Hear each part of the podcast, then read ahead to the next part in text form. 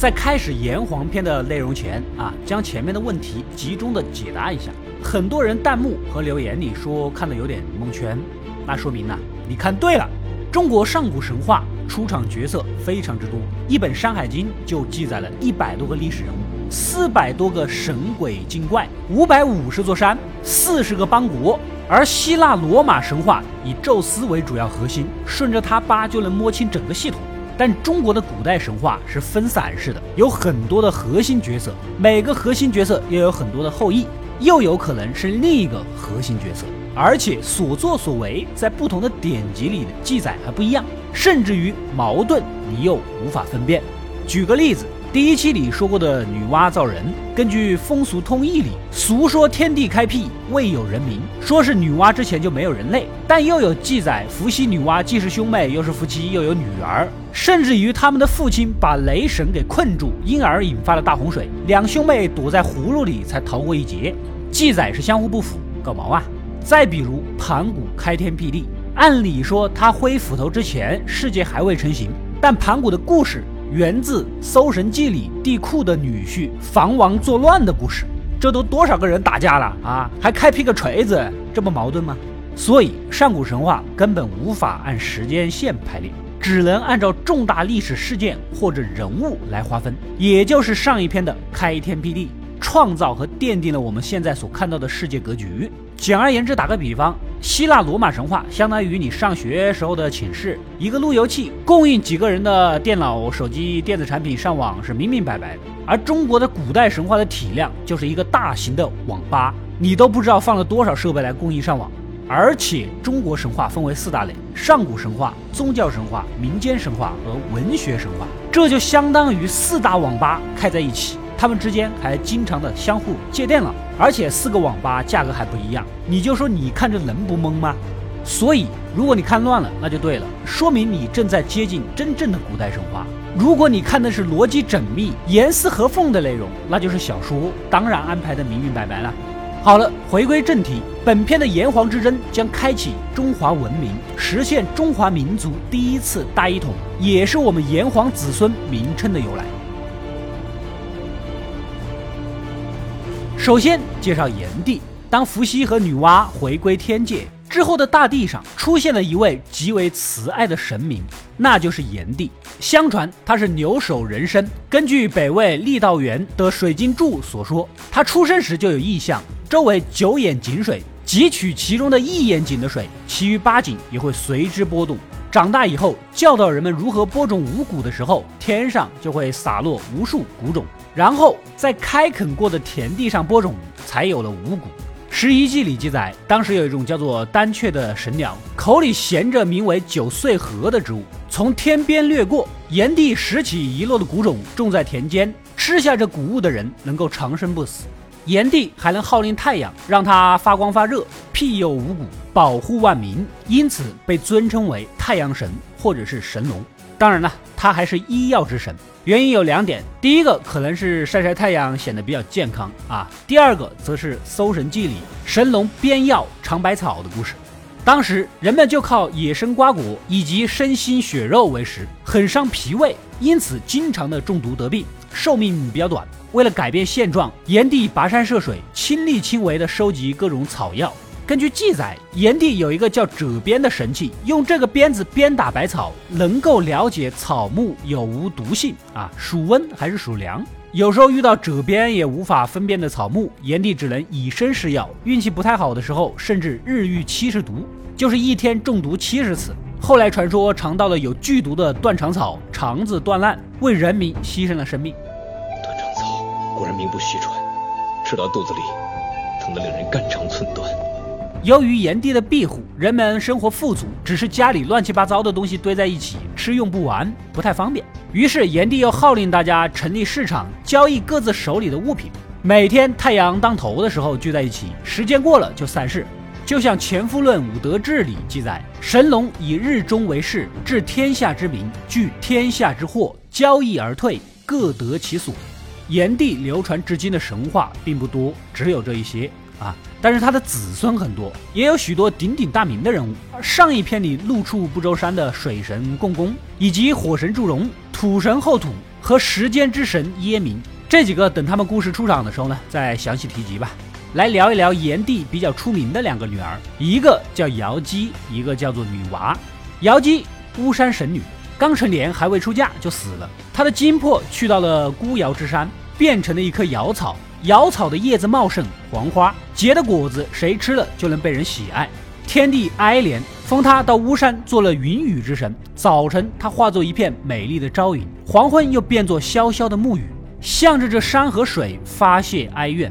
还是郦道元《水经注》里所描写的：“为行而亡，封于巫山之台，金破为草，实为灵芝。所谓巫山之女，高堂之姬。旦为行云，暮为行雨，朝朝暮暮，阳台之下。”后来战国时期的宋玉的两篇《高唐赋》与《神女赋》，瑶姬的故事呢也就传开了。宋玉大家应该耳熟吧？古代五大美男之一，另外四个是潘安、兰陵王、魏介、阿斗啊，以后记住了。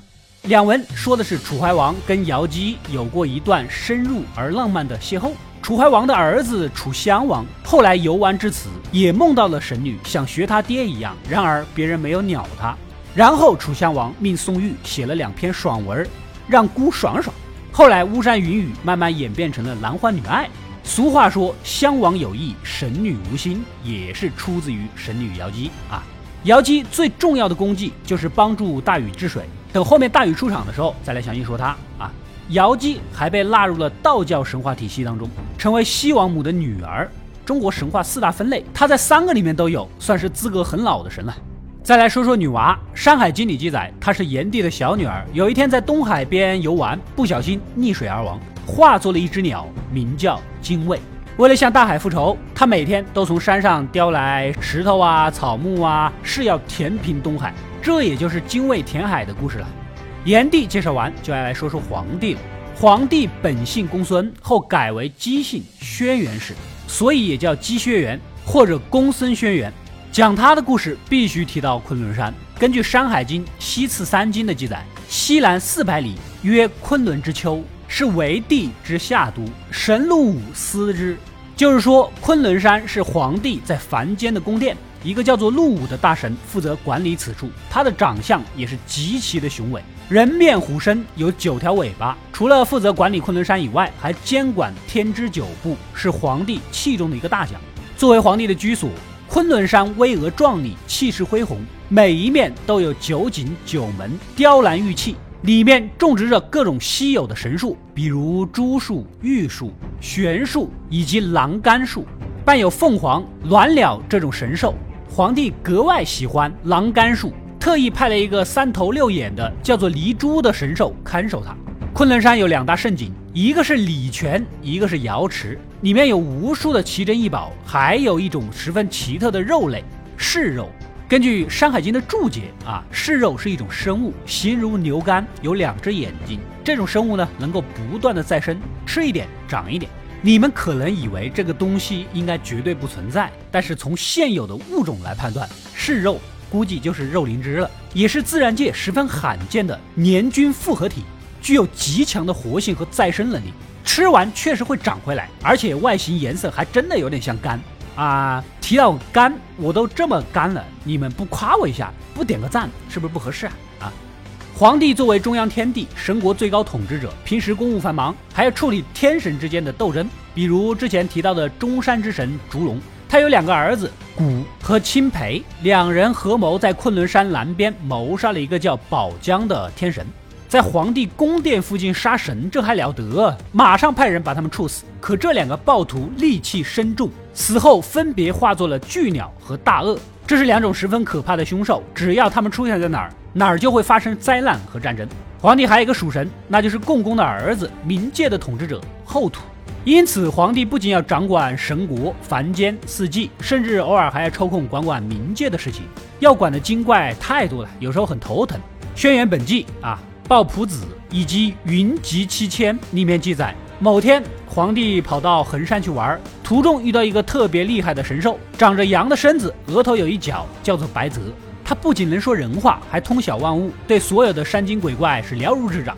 皇帝都没他清楚，于是命人把白泽所说的怪物画成图画，登记造册，详加注解，问天下鬼神之事，另写为图。这才知道天地之间的山精鬼怪约有一万一千五百二十种。这些游荡在人间的鬼，皇帝就让神荼和玉律两兄弟去统领。两人在东海的桃都山上的一棵大桃树树枝间的鬼门两侧把守。这也是门神的由来了，以至于现在大家看到的大将军样貌的门神呐，是唐太宗做噩梦让秦琼和尉迟恭两个将军守门，慢慢沿袭而来的。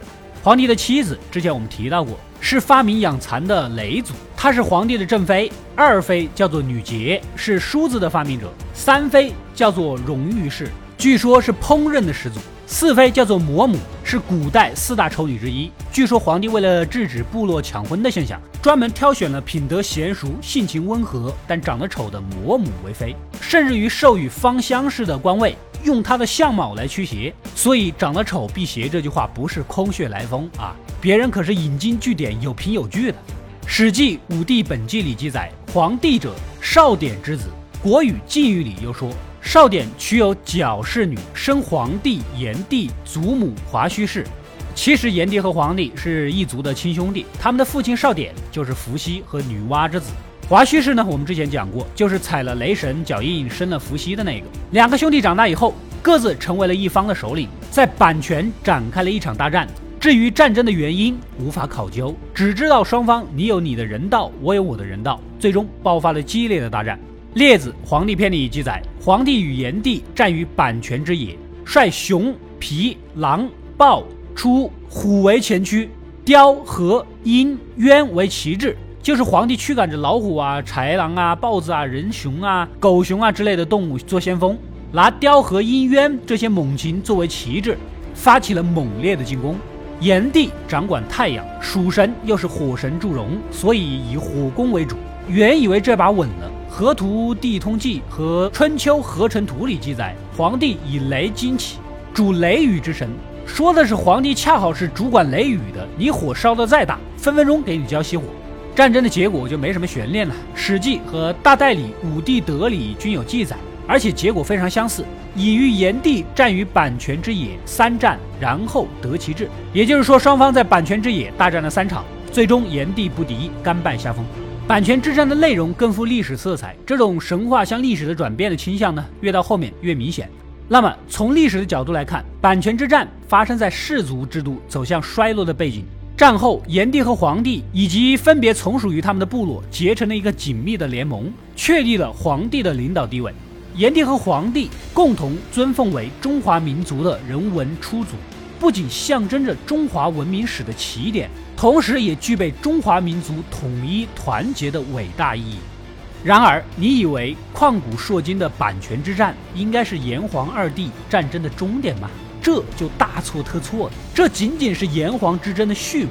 关于阪泉之战的记载并不多，但是在之后所发生的炎黄大战中，作为炎帝后裔的蚩尤兄弟七八十个，个个是凶猛异常，铜头铁臂，兽身人羽。集结了炎帝曾经的余部，带上一大帮部队，再次卷土重来，掀起了我们所熟知的涿鹿之战。对比阪泉之战寥寥数笔的描写，涿鹿之战可以说是典籍繁多，浓墨重彩。双方各自摇人，皇帝找来了应龙，蚩尤叫来了巨人夸父祖，而向来顺风顺水的皇帝，竟然被蚩尤打的是九战九不胜，最后还靠求援一神秘女神才扭转战局。那么，这位女神是谁？又是如何做到的？涿鹿之战到底是怎么样一场艰苦曲折的战争呢？如果大家喜欢这个题材的话，点个关注，点个赞，支持一下。本期视频点赞过十二万，就是发际线不保也出炎黄篇的下集《蚩尤与涿鹿之战》。对了，如果大家怕下期收不到，赶紧点一下屏幕上的预约，下集发布的时候就会第一时间收到通知哦。据说只有长得帅的 UP 主才有的独家功能。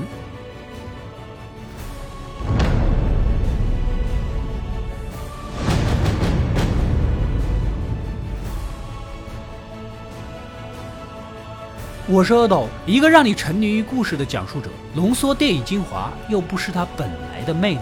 扫描二维码，添加我的微信号，除了能第一时间收到推送，更有独家解读的视频等待你的发掘。扫描它，然后带走我。